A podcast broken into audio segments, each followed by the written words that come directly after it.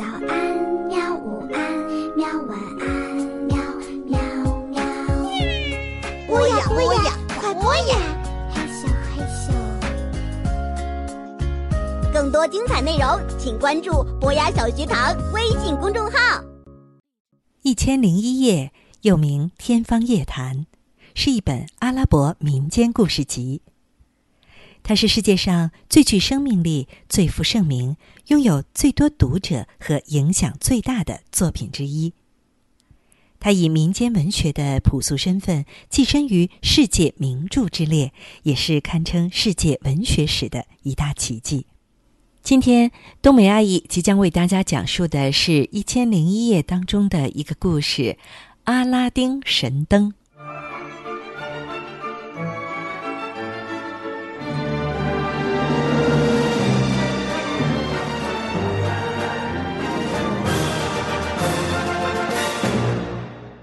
很久以前，在古老的东方有一座城市，城里住着一位裁缝，他有一个聪明机灵的儿子叫阿拉丁。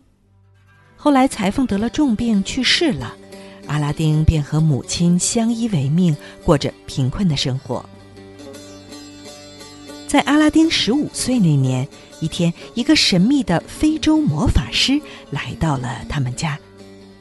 他称自己是阿拉丁的叔叔，并用花言巧语骗过了阿拉丁的母亲，让他同意阿拉丁跟他一起去经商。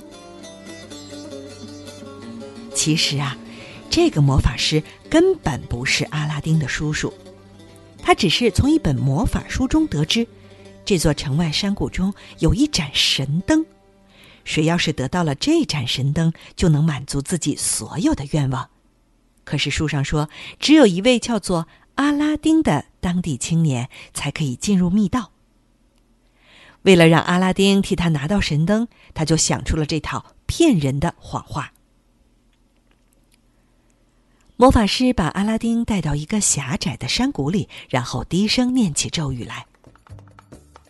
不一会儿，他们面前的土地裂开了，露出一块石板，石板上有一个铜环。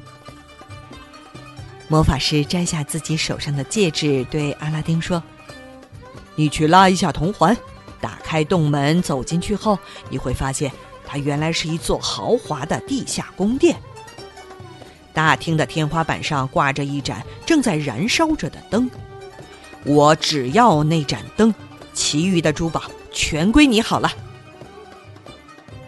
拿着这枚戒指，无论遇上什么困难，它都会帮助你的。”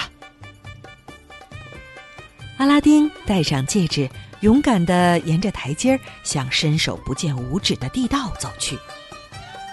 他下到宫殿里，果然发现里面到处都是金光闪闪的财宝。他一时不知所措，呆立在那儿。魔法师在洞外等了很久，有些不耐烦了，他大声的催促起来。阿拉丁这才想起自己来这里的目的，忙踩着梯子取下那盏灯。走到洞口时，阿拉丁让洞外的魔法师拉他上去，魔法师却坚持让阿拉丁把灯递出来，才肯让他上来。这时，阿拉丁起了疑心，他对魔法师说：“如果你不把我拉上去，你就休想得到这盏灯。”魔法师气坏了，大叫着说：“你竟敢这样对我说话！好吧，我让你永远待在地道里。”说着，他念起了咒语，轰隆一声，地道口严严实实的关上了。阿拉丁被关在了洞里，想尽各种办法，可还是出不去。他在里面伤心的哭了起来。当他用手擦眼泪的时候，碰到了手指上魔法师递给他的那一枚戒指。突然，一个高大的神出现了，问道。主人，您有什么吩咐？原来，这个神是这枚戒指的仆人，谁拥有戒指，他就服从谁的命令。阿拉丁于是让这个高大的神带着他出了洞，回到家里，他把那盏灯交给了母亲。第二天，阿拉丁的母亲见到灯上沾满了油污，就用抹布去擦拭。突然，一个巨人出现了，他用雷鸣般的声音说：“主人，您有什么吩咐？”原来，巨人是灯神。灯神告诉他们，天下没有他办不到的事儿。阿拉丁于是让灯神变出了许多的钱财和粮食，他和母亲的生活开始富裕起来。阿拉丁还经常帮助那些穷苦的人，所以大家都夸他是一个富有而仁慈的好青年。一天，阿拉丁路过皇宫的时候，正好碰上了出宫游玩的公主。公主那美丽的容貌和优雅的风度，深深的打动了阿拉丁。他决定要娶公主为妻。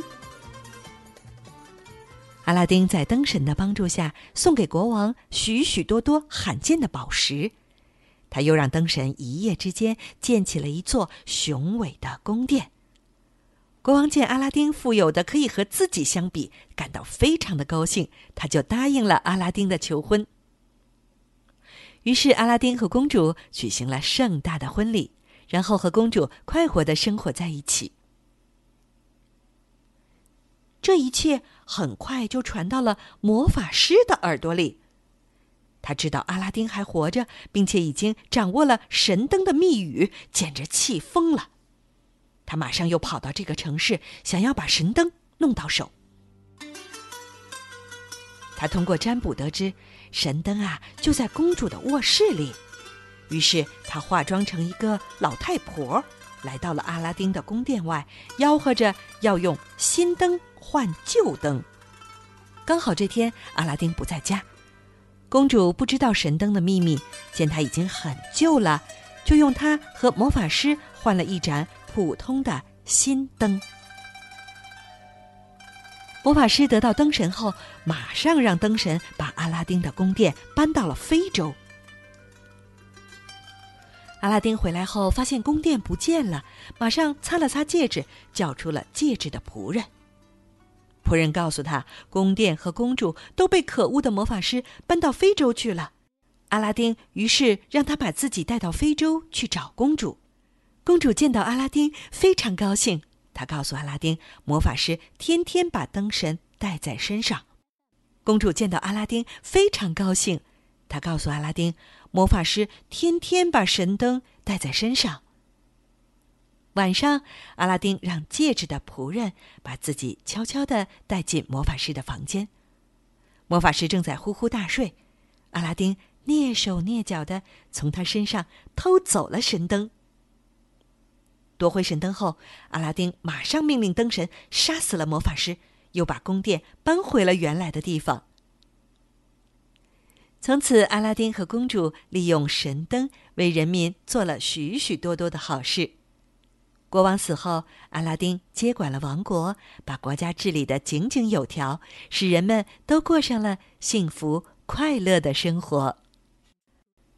好了，亲爱的同学们、小朋友们，刚刚冬梅阿姨为大家讲述的是《一千零一夜》当中的一个非常有名的故事——阿拉丁神灯，希望你能够喜欢。也希望同学们和小朋友们在遇到困难和挫折的时候呢，要像阿拉丁一样勇往直前，坚持不懈。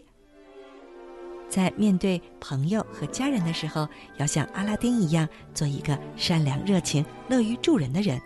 而当遇见凶恶、贪婪的坏人的时候呢，也不要害怕，不要畏缩，要迎难而上，勤于思考，用自己的聪明才智去战胜困难，使自己化险为夷。好了，今天的故事就到这里，让我们在下周的同一时间再见吧。